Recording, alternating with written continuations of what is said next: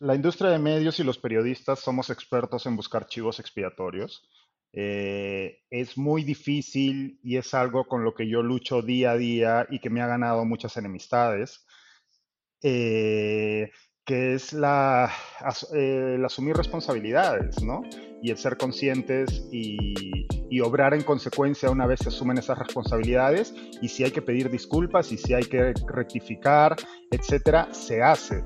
Cosa que debería ser un estándar eh, básico de nuestra industria y lastimosamente no lo es. Eh, yo creo que el gran error de los medios es, como bien señalabas y como he escrito yo ya en varias ocasiones, intentar competir con, esas, con esa celeridad y ese volumen de información que los usuarios podemos encontrar en redes sociales. ¿no? tiene ningún sentido, porque en efecto, para que algo sea contenido periodístico, y yo soy muy insistente en este asunto, pues la, o sea, el mínimo común denominador que debería tener un contenido para ser considerado periodístico es, pues, uno, que el periodista o el medio que lo produce o se haya dado el trabajo de verificarlo, ¿no? Y de que ese contenido sea eh, cierto en la, medida, en la medida de lo posible, o al menos en el momento en el que está siendo distribuido sea cierto, porque luego habrá situaciones en donde esa certidumbre puede cambiar, pero también hay que ser transparente para, poder, para decir eso. Un obsesionado del periodismo, un observador de Latinoamérica que tiene como pasión analizar su propia profesión. En su libro, publicado en 2018, advierte que medios y periodistas no hemos entendido nada Tres años después, con todo y una pandemia de por medio, asegura que en efecto no solo no hemos entendido nada, sino que no hemos aprendido nada. Es Diego Salazar, periodista independiente, colaborador del Washington Post y autor de No hemos entendido nada. Yo soy Mauricio Cabrera y este es The Coffee, episodio 26, temporada 3. Comenzamos.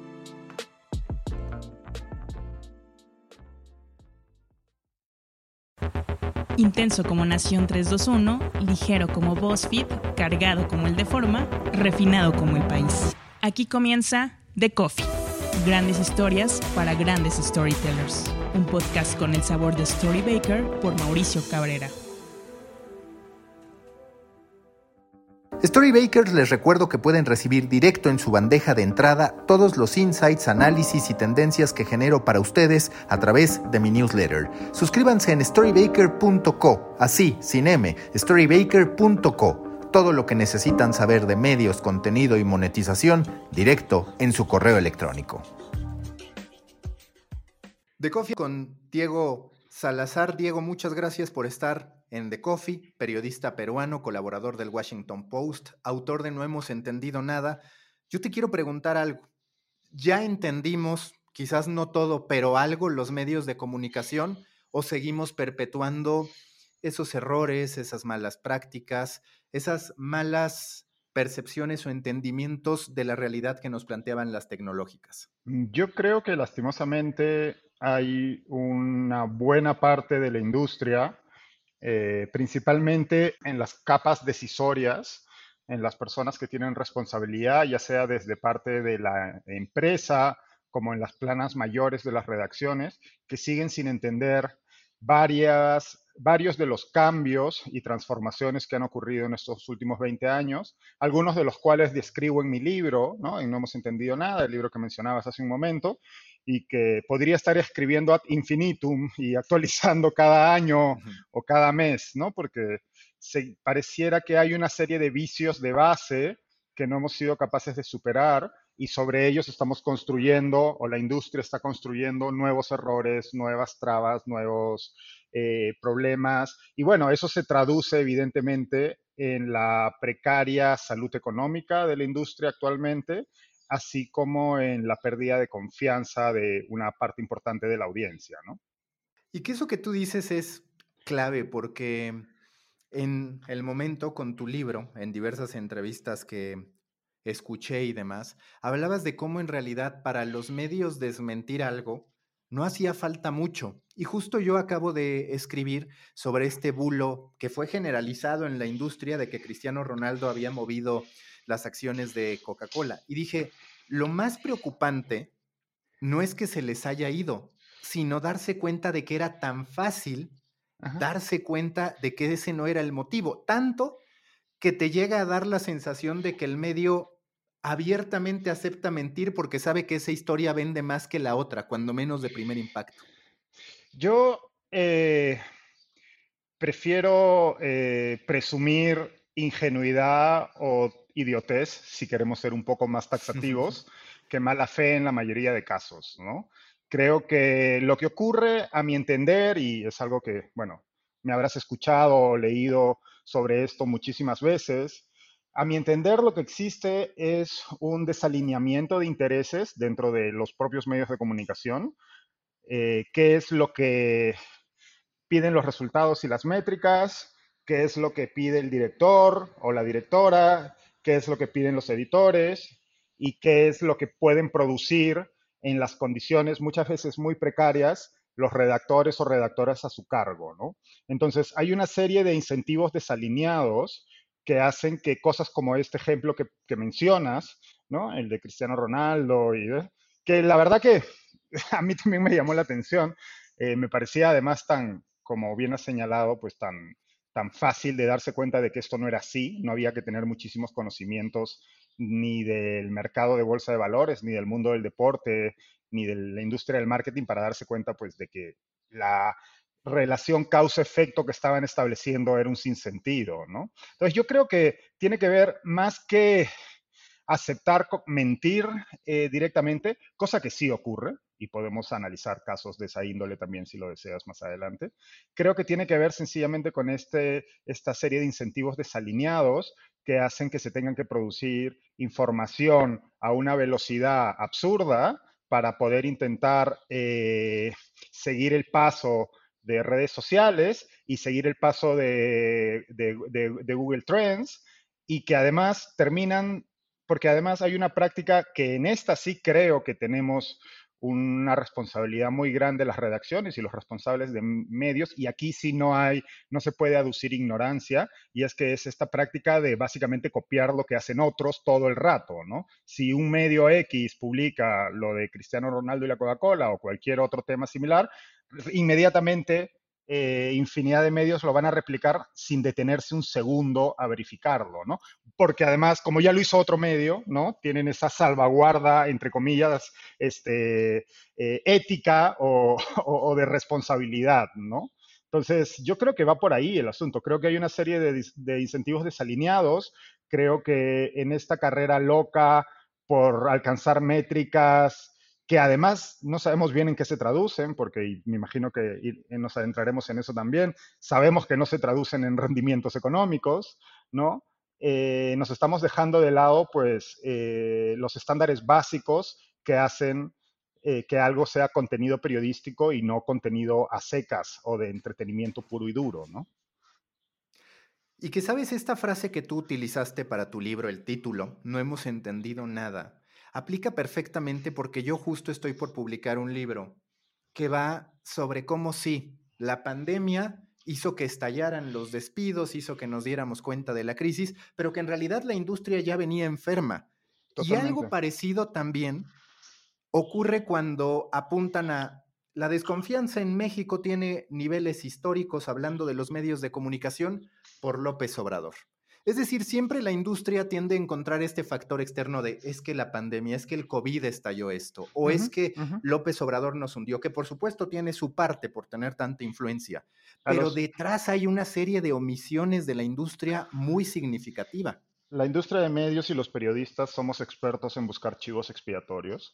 Eh, es muy difícil y es algo con lo que yo lucho día a día y que me ha ganado muchas enemistades. Eh, que es la, el asumir responsabilidades, ¿no? Y el ser conscientes y, obrar en consecuencia una vez se asumen esas responsabilidades y si hay que pedir disculpas y si hay que rectificar, etcétera, se hace. Cosa que debería ser un estándar eh, básico de nuestra industria y lastimosamente no lo es, incluso menos en español que en inglés, que es el otro mercado eh, que a mí me interesa particularmente, pues porque es el más grande del mundo, ¿no? Pero, lo que, y lo que mencionabas de López Obrador, evidentemente México México tiene una serie, el mercado de medios en México tiene una serie de características que lo hacen distinto al de otros países, incluso para otros países de la región. ¿no? Era un mercado distorsionado por la cantidad de dinero que provenía de arcas oficiales, ¿no? de fuentes oficiales, ya sean del Estado, ya sea, eh, perdón, ya sean del gobierno central, ya sean de los gobiernos regionales, estatales, de los gobiernos locales, etcétera. Esto, esto es así, siempre ha sido así y de hecho sigue siendo así, aunque el presidente López Obrador eh, quiera decir que no lo es. A eso hay que sumarle que nos encontramos en el país, ya no sé si es el primero o el segundo más peligroso del mundo para ser periodista, debido pues a la guerra con el narcotráfico y, y sus implicancias en diferentes, regiones, eh, diferentes regiones del país, particularmente en el norte. ¿no? Súmale a eso, pues sí, que tenemos en, eh, sosteniendo el micrófono más grande de la nación y la pantalla más grande de la nación a un presidente que se dedica día sí y día también a atacar a los medios de comunicación, a eh, personificar sus ataques en periodistas con nombre y apellido y a intentar deslegitimar la ya poca legitimidad que tienen la mayoría de esos medios. Como ocurre siempre cuando se trata de demagogia o propaganda, hay un, como se dice en inglés, un kernel of truth, ¿cierto?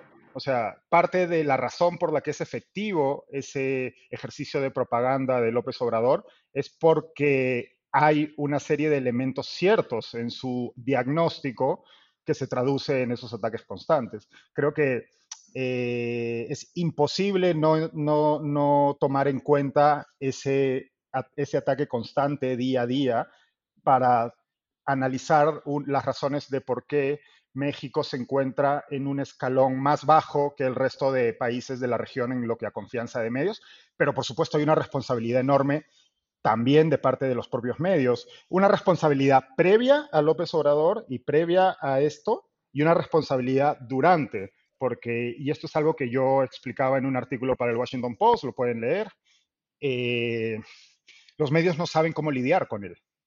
¿no? Llevamos tres años, ¿no? Estamos a mitad del sexenio y pareciera que no hemos, no hemos aprendido nada, ¿no? El título de mi próximo libro va a ser Nunca nadie aprende nada, creo.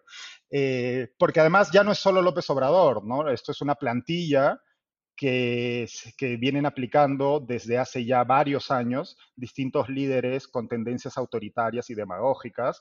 Podemos incluir a Maduro, podemos incluir a Chávez, podemos incluir a Ortega en Nicaragua, podemos incluir ahora a Bukele y evidentemente pues el, el autor del guion, el señor Donald Trump, ¿no?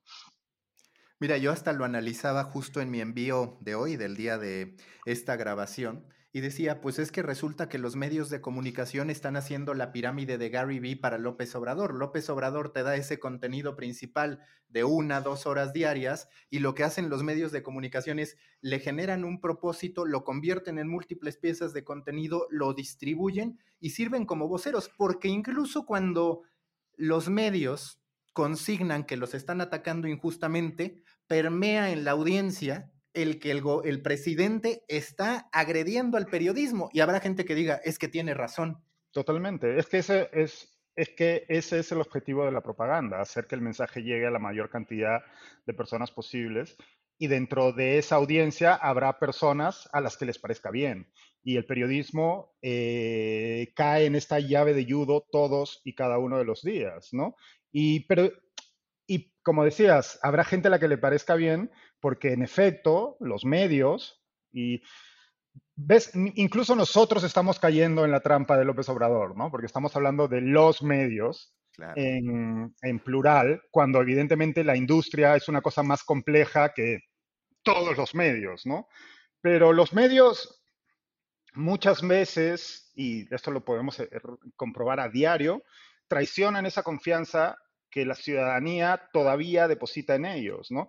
Eh, yo vengo analizando esto ya hace unos cuantos años, ¿no? Y es evidente que la confianza en los medios ha ido disminuyendo, la legitimidad que los grandes medios noticiosos tienen de cara a la ciudadanía es mucho menor hoy de lo que era hace 10, 20 y podemos seguir echándonos hacia atrás. pero hay un factor que los medios parecen no haber, no, parecen no haber entendido todavía, y es que si bien su legitimidad sigue cayendo y pareciera que, ¿no? que se revuelcan como gatos panza arriba ante esto, incapaces de reconocerlo, pero además somos incapaces de reconocer que hay, un, hay una cosa, un dato, o un, perdón, un, este, una habilidad que no hemos perdido y es el poder de amplificación.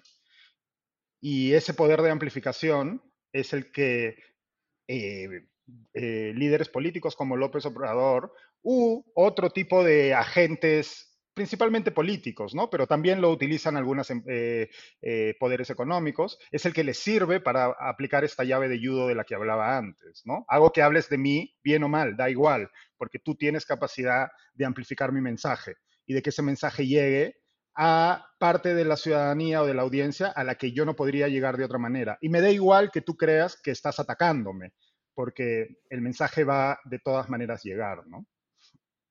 Y que parece que el fondo de la crisis, justo también estaba, además de leyendo tu libro, escuchando entrevistas, y hablabas de la importancia del contexto, de que el periodismo se diferencia del resto del contenido porque hay un contexto, porque hay una verificación.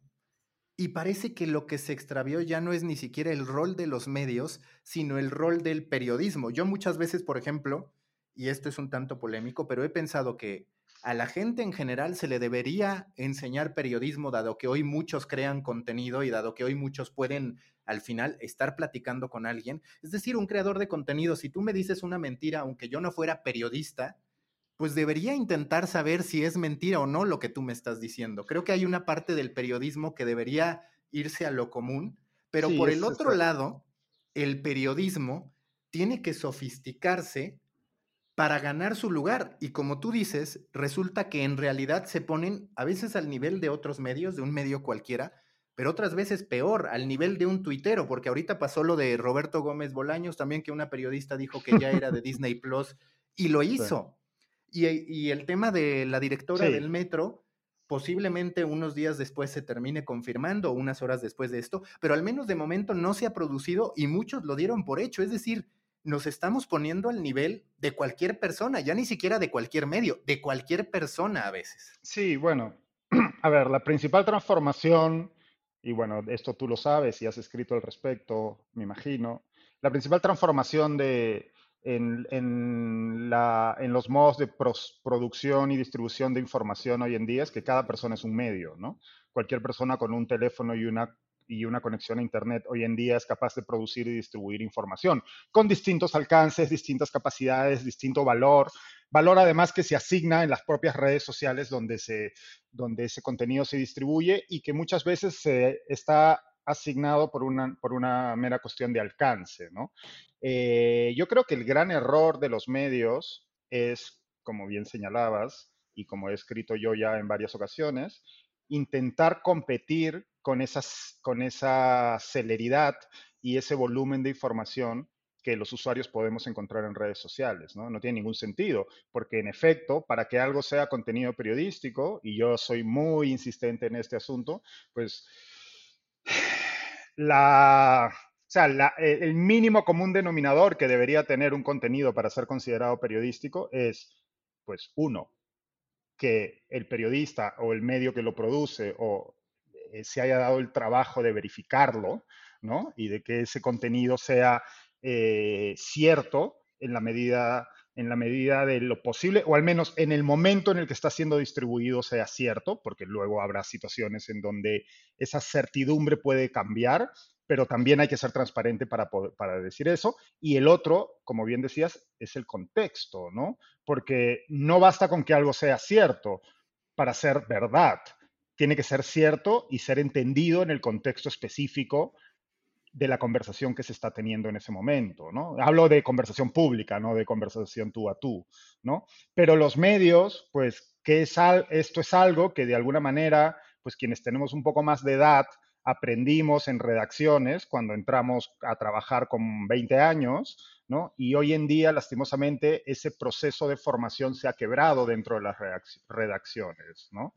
Y no solo se ha quebrado el proceso de formación, sino que se asume que las personas que entran a trabajar en una redacción son ya plug and play, ¿no? Y porque además, debido a la precaria situación económica de la mayoría de medios de comunicación, pues eh, una redacción no puede permitirse que haya una persona cobrando ya sea un sueldo eh, eh, completo o, como becario o practicante y, ocupando una computadora en una redacción y que no esté produciendo contenido, ¿no? Porque el volumen de producción de contenido se ha elevado a la enésima potencia en estos años, ¿no? Entonces, hay toda esta serie de factores que influyen en que hayamos bajado los estándares y que a la larga lo que están haciendo y, no a la tan larga es minar una y otra vez de una manera consistente, día tras día, la confianza del público en los medios y en las marcas particulares, ¿no? Porque, mira, por ejemplo, vamos a, eh, un ejemplo claro, ¿no? Yo todas las mañanas,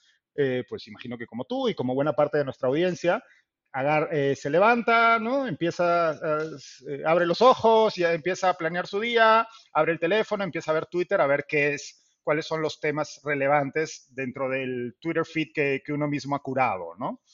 Y yo sigo, pues, evidentemente a muchísima prensa mexicana, porque vivo aquí, porque me interesa, y todos los días, sin eh, margen de error, o sea, todos los días de manera consistente, en la mañana, el Diario Universal se dedica a retuitear mensajes de, Twitter de sus otras marcas o de sus otras cabeceras de señoritas en paños menores, todos los días.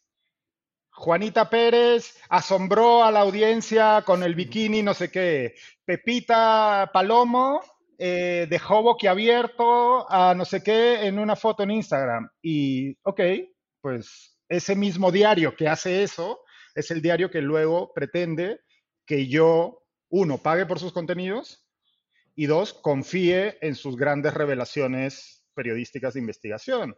Y esto no es para criticar el trabajo de periodistas que sí hacen ese tipo de trabajo dentro del Universal. Hay periodistas muy valiosos, conozco algunos, pero tú no puedes estar en esta esquizofrenia en la que le estás, estás alimentando a tu audiencia de un tipo de contenido que mina la propia credibilidad y, seriedad, entre comillas, de tu propio medio, ¿cierto? Pero eso es lo que hacen la gran mayoría de medios todos los días. Sí, y que como dices, a ver, el problema quizás ni siquiera sea el contenido, porque hay periódicos de nota roja que son negocio, que funcionan bien, pero con su construcción de marca y una audiencia clara. Pero aquí, como tú dices, ya de pronto a los medios los convierten en Frankensteins porque el eje es la métrica por la métrica misma, no la audiencia, y, y eso revienta todo. O sea, no sabes, no, digamos que no hay estrategia de marca que no pase por, uno, identificar cuál es tu core, identificar cuál es tu audiencia e identificar cuál es ese valor agregado que tú das respecto a tu competencia. Si tú estás minando eso todos los días, produciendo contenido solo para atraer clics, que además son clics de usuarios que valen muy poco dinero, porque, está, porque la no hay medio en el mundo que pueda vivir de anuncios programáticos de Google Ads, ¿cierto?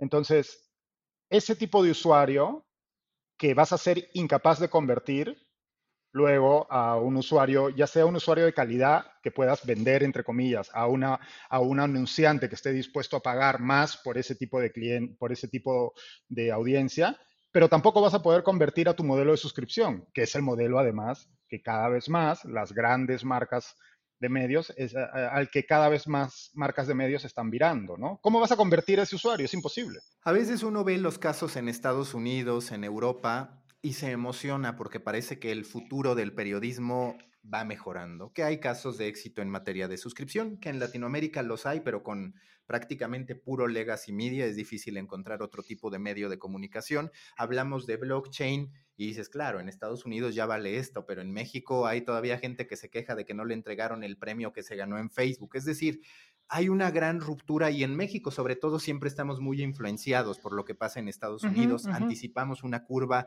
que tarda en llegar y muchas veces no podemos soportar ese costo, digamos, de innovación. Para ti de las tendencias que están emergiendo a nivel internacional, en lo particular en el mercado de Estados Unidos y en cierta parte de Europa, ¿cuáles iban a aplicar para la realidad del periodismo latinoamericano y de qué manera? Porque eso de pronto es lo que es complicado. Muchas de las luces de esperanza en realidad están validadas en otros lados con culturas y sobre todo con economías diferentes. Sí, es que yo incluso creo que a mí la explicación culturalista me genera ciertos problemas, como me la eh, genera en realidad en casi todos los ámbitos, ¿no? Yo creo que sí es posible, entre comillas, educar a una audiencia. No creo que el problema sea una cuestión de cultura, si bien es evidente, pues, que hay mercados en donde la gente es más renuente a pagar.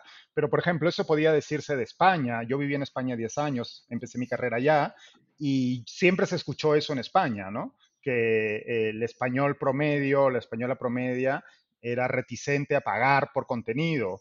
Y sin embargo, estamos viendo que los, principalmente el país, el mundo, el diario.es, el confidencial, si bien evidentemente no son los casos de éxito que puede ser el New York Times, pero son medios que están consiguiendo alcanzar sus objetivos en lo que a suscripciones se refiere, ¿no? Entonces, a mí la explicación culturalista me genera ruido sí creo que hay un, hay un factor determinante y un dato que yo soy muy escéptico de los llamados consultores de medios. Me imagino que tú, que tú, también has tenido que lidiar con muchos de ellos, ¿no? Que son estos señores, por lo general son señores, que alguna vez han, que alguna vez han sido periodistas, ¿no? Y se pasean por Latinoamérica, principalmente por Latinoamérica, imagino que también por, eh, por Asia y otros, principalmente mercados emergentes, ¿no? Con su presentación en PowerPoint y te vienen a vender la fórmula mágica que básicamente copiaron de BuzzFeed o del Times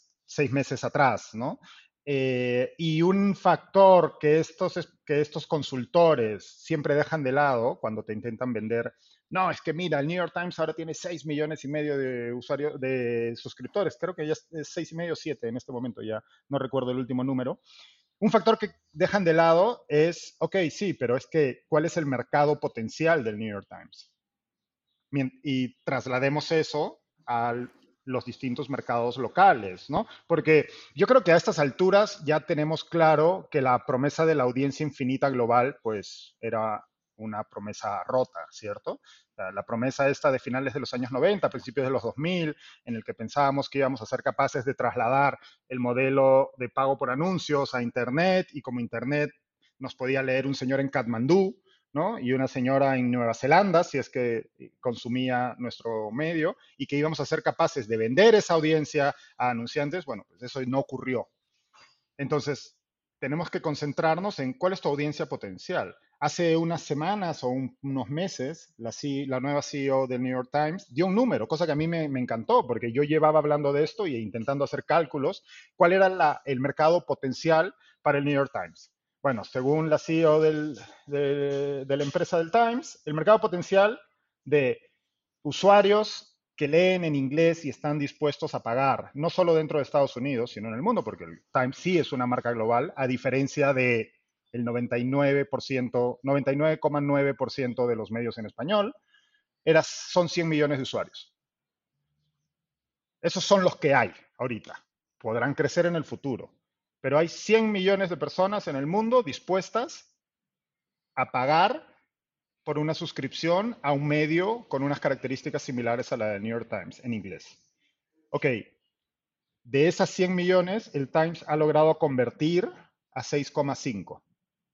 O sea, tiene una tasa de conversión del 6,5%, ¿cierto? Y aquí estamos siendo generosos porque no nos olvidemos que el Times una parte de esos 6,5 millones de usuarios responden también a gente que solo paga por Cooking o solo paga por Crossword, etcétera, ¿no? O que tiene una suscripción aparejada con su suscripción eh, impresa. Ok, pero quedémonos, 6,5%. Traduzcamos o traslademos, perdón, esa tasa de conversión a mercados locales. ¿Cuánto sería en México? ¿Cuál es el mercado potencial del universal? de reforma de milenio. Evidentemente no es 100 millones, ¿cierto? Y evidentemente no es probablemente ni el 10% de eso. Entonces, súmale, producen esos medios, tienen una marca que sea capaz de producir la misma reacción que tiene el New York Times, el Washington Post, o el Financial Times, etcétera, o Economy si quieres, en su audiencia, en sus mercados locales, tienen el mismo prestigio, producen el contenido, un contenido de valor suficiente, etcétera. No, ese es el problema. Entonces, seguimos viendo, ok, mira qué bonito cómo va avanzando el New, York Times, que tiene una tasa de conversión del 6,5% y que yo digo que a cuánto puede aspirar, a un 20%, pero como mucho soñando, ¿cierto?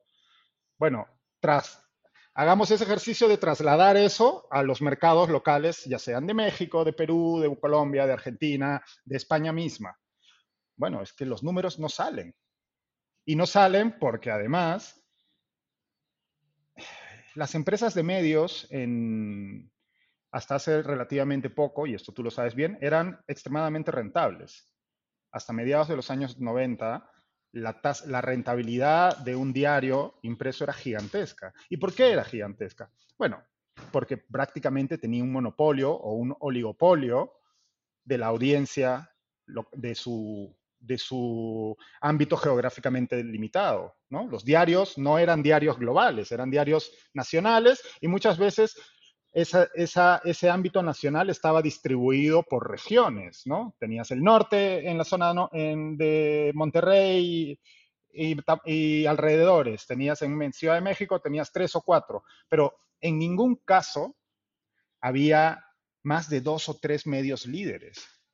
Y esos medios eran los que tenían este monopolio de la audiencia que se traducía en que básicamente podían cobrar lo que quisieran a los anunciantes. Eso desapareció, voló por los aires. Y parece que todavía no queremos verlo.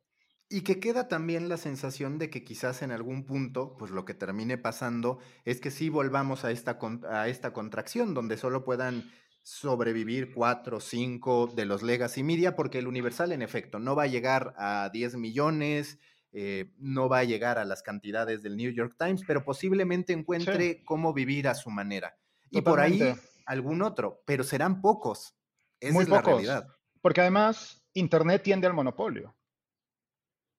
O sea, para ser una empresa rentable en Internet, tienes que tener el monopolio sobre tu mercado.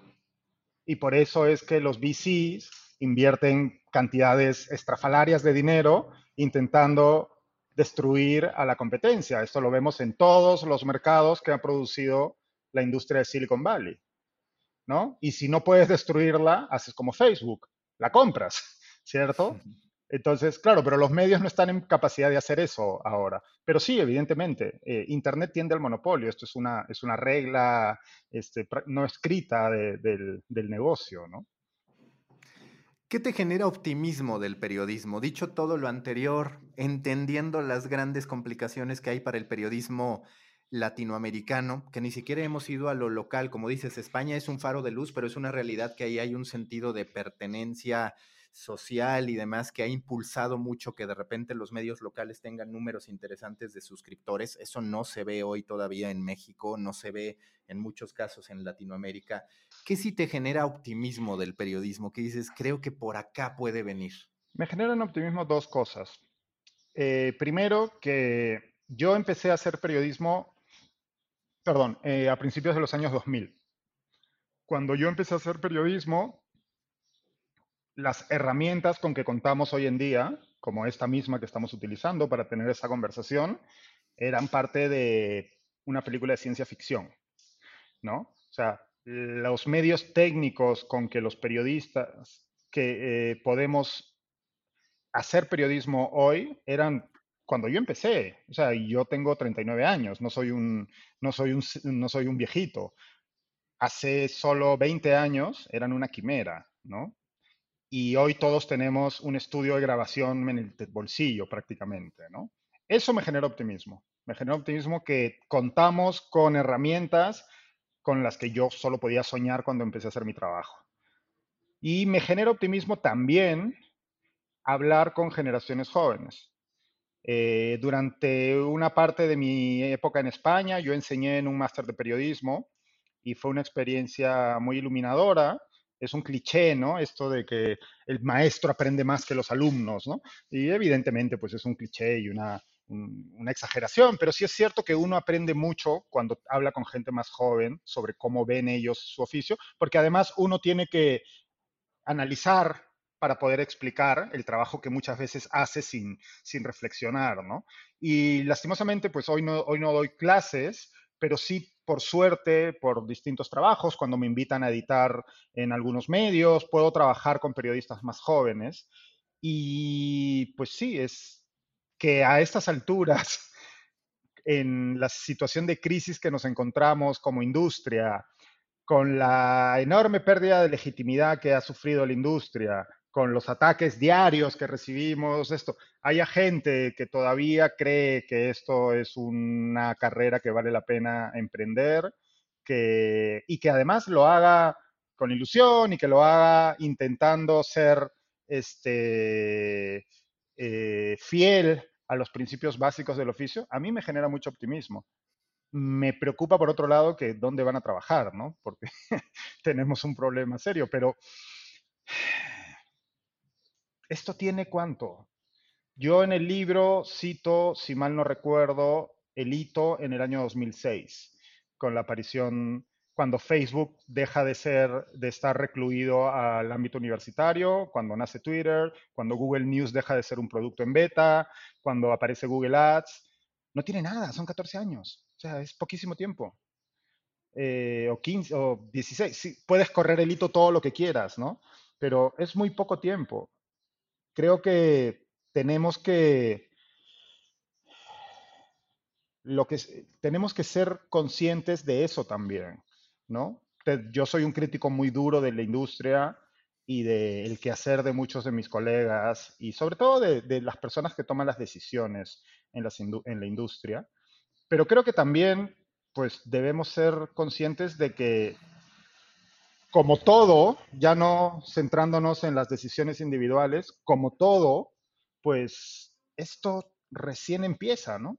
Y hay mucho camino todavía por delante. Evidentemente, vivimos en un mundo en el que tenemos que aprender a marchas forzadas, ¿no? Y a mí eso es lo que me preocupa, que no pareciera que quienes toman las decisiones y que incluso quienes mandan en algunas redacciones estén dispuestos a aprender, ¿no? Y me preocupa también que muchas veces los nuevos medios, ¿no? Tenemos pues esta, una pequeña eclosión nueva, pese a la pandemia, de nuevos medios en distintos países de la región y en otras partes, y me preocupa que estos medios repitan los vicios de los medios antiguos, ¿no? Tenemos un caso, y perdóname que mencione esto, no, no sé si te va a terminar de gustar, el caso de La Lista, ¿no?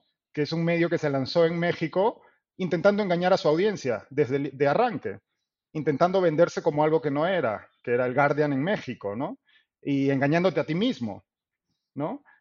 De hecho, las personas responsables de eso en un inicio ya ni siquiera están en el medio. Entonces, ¿cómo puede ser un nuevo medio digital que se vende como eh, defensor de los derechos humanos, que va a proponer una oferta distinta para este anquilosado mercado mexicano? Si estás partiendo de una mentira, si estás intentando engañar a tu audiencia desde el saque. Bueno, pues eso no puede ser, ¿no? Y yo creo que los periodistas debemos ser muy críticos de eso, porque, de nuevo, no tenemos más tiempo para aprender. Todos los días esto cambia. Tú en tu newsletter y en tu, en tu actividad en, en redes sociales eres un cronista de estos cambios, ¿no? Y estás intentando ver qué ocurre ahora en Twitch y qué ocurre ahora con estos nuevos creadores de contenido que salen de la esfera. Todos los días hay algo nuevo que aprender. Pero si no tenemos claro que, ok, pese a todas esas herramientas técnicas, los fundamentos básicos son, uno, el respeto por tu audiencia. Dos, para producir contenido periodístico tienes que por lo menos ser capaz de haber verificado lo que estás publicando y, darle un contexto que sirva a tu audiencia para entender. Si no tenemos eso, pues es muy difícil construir encima, ¿no? Sí, a final de cuentas, queda la sensación, como tú lo decías, y de hecho tengo un texto al respecto, hoy pinta como un buen momento para hacer periodismo porque hay muchísimos recursos para hacerlo, para que mm. uno mismo pueda terminar haciendo un documental, pueda terminar haciendo un cortometraje, lo que sea. De pronto parece que lo que está en crisis es el medio de comunicación, la industria de medios, pero que el periodista va a encontrar su lugar. Ahora, el problema, y seguro coincides, será ese punto en el que el periodista va creciendo y dice, pero es que estos tienen ya millones de seguidores y no necesariamente son periodistas. Es decir, habrá que tener mucho cuidado para que estas nuevas generaciones de periodistas o incluso nosotros, si nos empieza a ir bien en redes sociales, no de pronto antepongamos el número a lo que hacemos. Y es una línea súper delgada. Es difícil porque, en efecto, escuchaba esta mañana, por ejemplo, eh, ay, ya no me acuerdo qué podcast, ¿no? Y hablaban de cómo en YouTube había 20 mil cuentas con más de un millón de, de, suscritos. Estamos hablando de 20 mil personas en una red social de videos que tiene más de un millón de suscritos. O sea, son 20 mil personas que son famosas de verdad, ¿no? Son celebridades de, hechas y derechas, ¿no? Vivimos en un mundo en el que la oferta de contenido es, eh, pues, inagotable, ¿no? O sea, y esas mismas personas evidentemente no tienen muchas veces la capacidad para lidiar con la responsabilidad y con todos los conflictos y problemas que trae esa celebridad. Y los periodistas podemos caer en el error de pensar que debemos ser como esas celebridades, ¿cierto? O que, o sea, porque no, si bien todo periodista es un productor o creador de contenido y todo medio es una marca de producción o creación de contenido, no todo productor o creador de contenido es periodista y no todo contenido que se produce y se distribuye, incluso si tiene la aspiración, es periodismo. Y eso es una línea que debemos tener muy clara, ¿no? Y ¿sabes qué ocurre? Que durante mucho tiempo el periodismo, nos guste o no, la industria de medios es parte de la industria del entretenimiento. O sea, la gente no lee noticias para ser mejor ciudadano. Entonces, ¿no? Esta idea de que uno compraba tres, cuatro periódicos y era porque quería ser una mejor persona, eso no es cierto, eso es una, eso es una eh, caricatura que los mandamases de la industria tenían en la cabeza y que los periodistas estábamos muy contentos de, eh, de creernos, ¿no? La gente lee noticias o mantiene eh, o ve o sigue la actualidad, ya sea política, internacional, etcétera, en parte porque es una forma de entretenimiento. Que pero que sea una forma de entretenimiento no quiere decir que sea eh, regido única y exclusivamente por las leyes del entretenimiento. O sea, no todo el contenido que se produce para entretener se produce solo para entretener, ¿cierto? Y eso es dentro de esa gran industria del entretenimiento, el periodismo o la industria de medios noticiosa, es una rama que tiene unas eh, reglas distintas a la de casi todo el resto de esa, de esa industria del entretenimiento. El problema está, como decías hace un minuto, cuando empezamos a poner la patita, ¿no? Al otro lado de la, de la frontera, ¿no? Porque, ah, no, pero es que mira, tenemos que competir con, me lo voy con Ibai, ¿no? o sea, es como, no, no tienes que competir con Ibai, porque es otra cosa, es otra cosa. En todo caso, tienes que aprender de Ibai.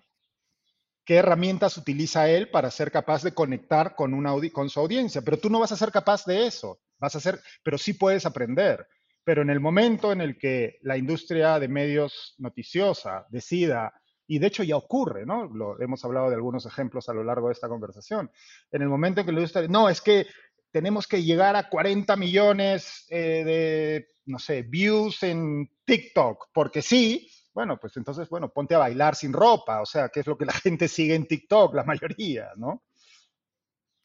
Y que ahí hay un punto, porque en efecto, los medios de comunicación muchas veces sufren hasta para identificar a sus competidores, es decir, parten del generalismo cuando hoy vivimos en la época de la especificidad.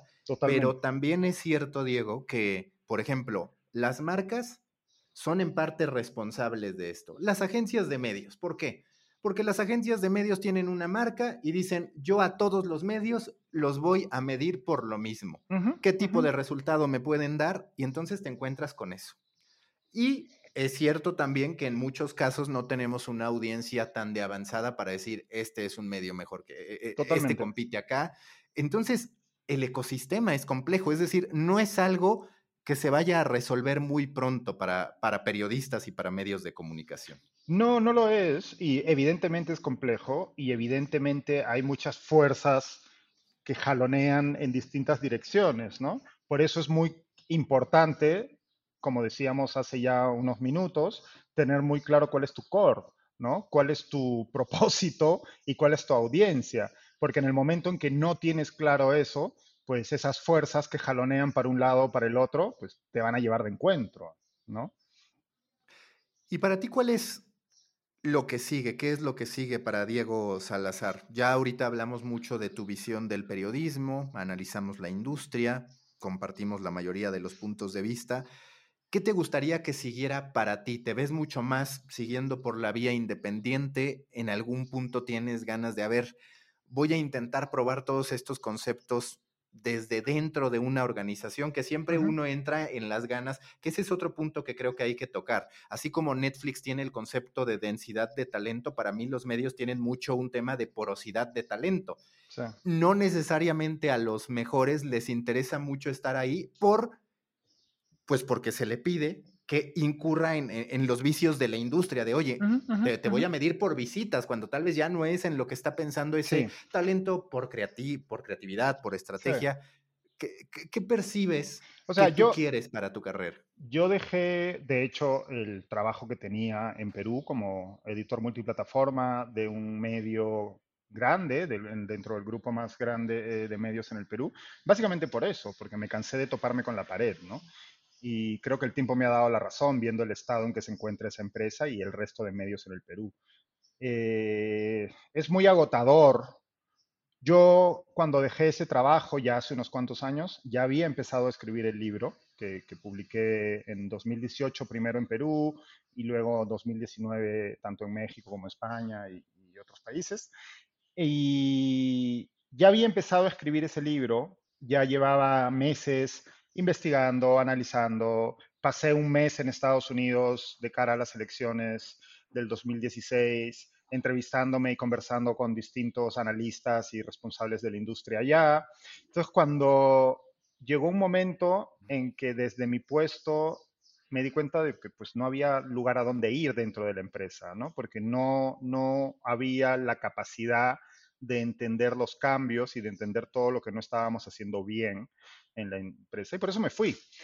Desde entonces, pues sí, trabajo por libre, soy periodista y editor, escribo y he estado trabajando últimamente en podcast, en la parte, en el back office, si se quiere así, ¿no? Trabajando en producción, estuve trabajando en un, una, en realidad una megaproducción de podcast que sacó Vice, que se llama The Crisis en inglés y en, en castellano Contra Natura.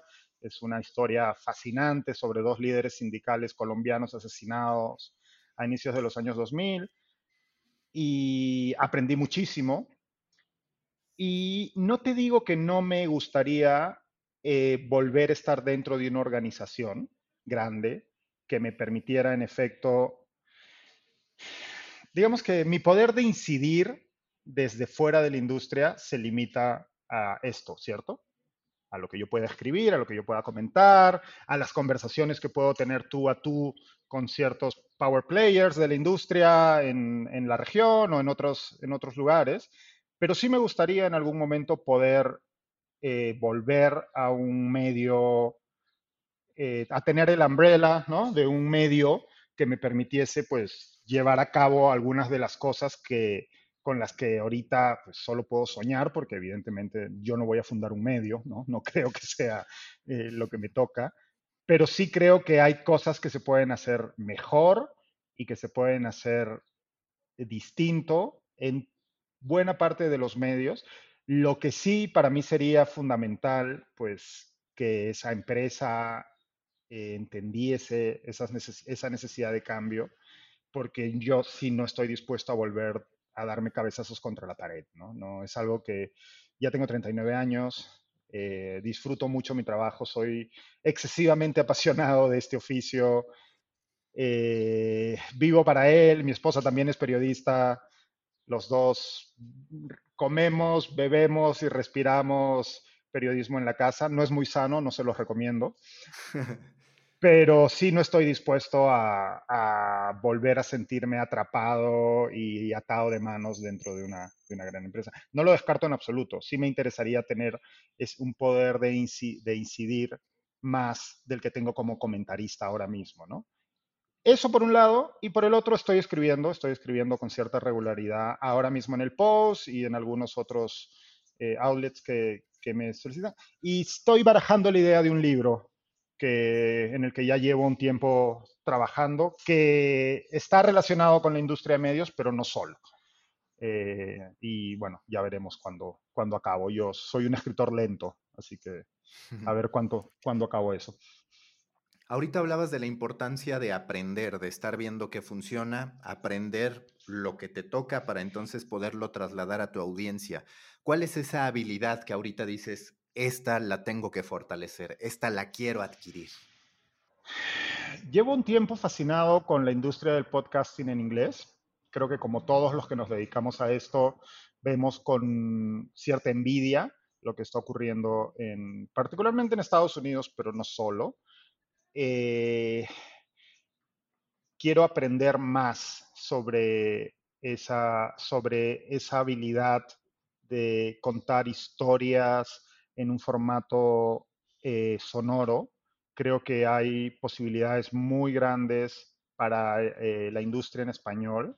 Creo que fuera de radio ambulante y bueno, sus otros productos como el hilo, yo no veo productos que estén a la altura todavía en castellano. Hay, hay excepciones, ¿no? No voy a empezar a nombrarlas porque no quiero que, se me enfade gente que diga, ah, pero no mencionaste a, este podcast. Hay, hay, hay opción, hay, hay productos fantásticos. Bueno, voy a mencionar uno, por ejemplo, X-Ray, que es una producción española de hace un par de hace un año, un par de años.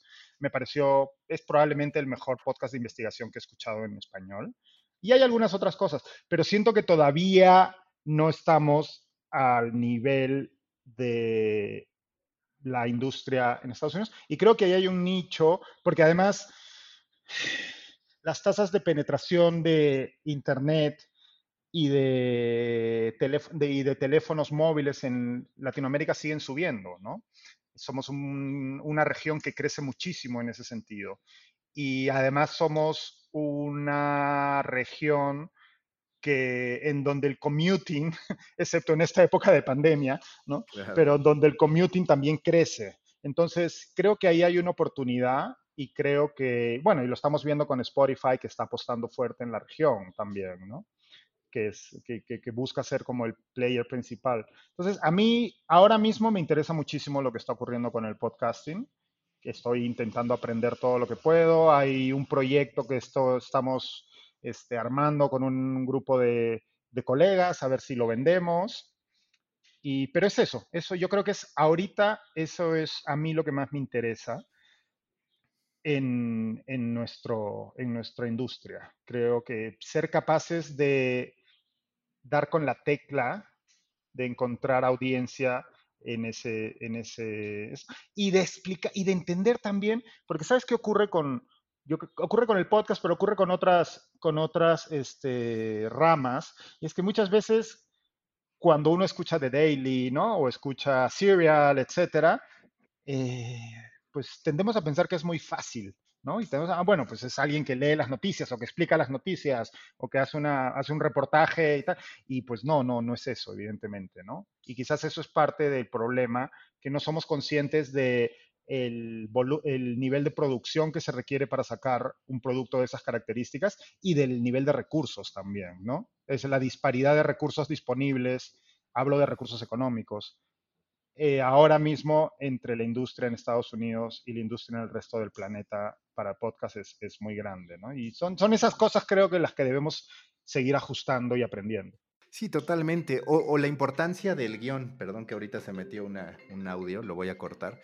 La importancia del guion, que es algo que en Latinoamérica muchas veces se asume, me voy a poner a grabar y ya está, cuando la realidad es que el guion debe fluir. Y además, la cadencia narrativa, el que se sienta que la conversación fluye aunque esté guionada. Y eso es algo que no es fácil de lograr y que no se ha logrado en producciones a las que le han metido algo de presupuesto en México y en, Latinoamérica. Sí, yo sí, lastimosamente no. Eh, pero si te fijas, eso es un problema que también tiene muchas veces la televisión, ¿no? Se confía al talento del, de, los conductores o de los periodistas al aire y ya está, ¿no? Y, se, y ahí se deja de lado pues toda la producción, el guion, etcétera, ¿no? Es como cuando, no sé, cuando uno ve un segmento de John Oliver en HBO y, bueno, dice, ah, este tipo es un genio, ¿no? Qué maravilla, ¿cómo puede ser? Y es como, no, bueno, pues es un genio con un equipo de 30 personas detrás, ¿no?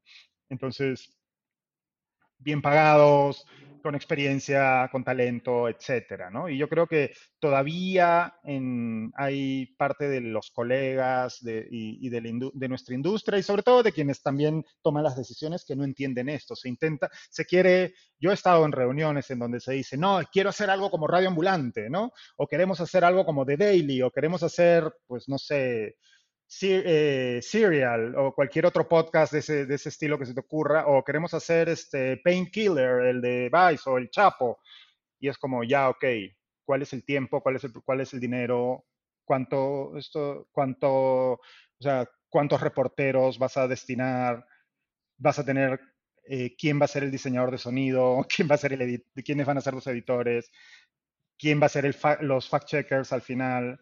¿No? Y pues claro, cuando empiezas a sumar, ves cómo les va cambiando la cara a las personas que, piden este tipo de cosas, ¿no? La última pregunta de siempre en The Coffee, si tú fueras un tipo de café a partir de tu personalidad, de lo que quieres proyectar, ¿qué tipo de café sería el café Diego Salazar? ¿A qué sabría el café Diego Salazar? ¿Qué tipo de café? Bueno, yo tomo espresso cortado, es el café que tomo eh, a diario. A veces tomo también este eh, drip con una gota de leche, es, no, no, y negro siempre. No, no, no, no, no uso azúcar para nada en el café. Listo, muchísimas gracias, Diego. Nada, un placer. Busca la próxima semana un nuevo episodio cargado de emprendimiento, endulzado con grandes historias y narrado por grandes storytellers. Suscríbete a The Coffee, un podcast de storytellers para storytellers, un producto de Storybaker por Mauricio Cabrera.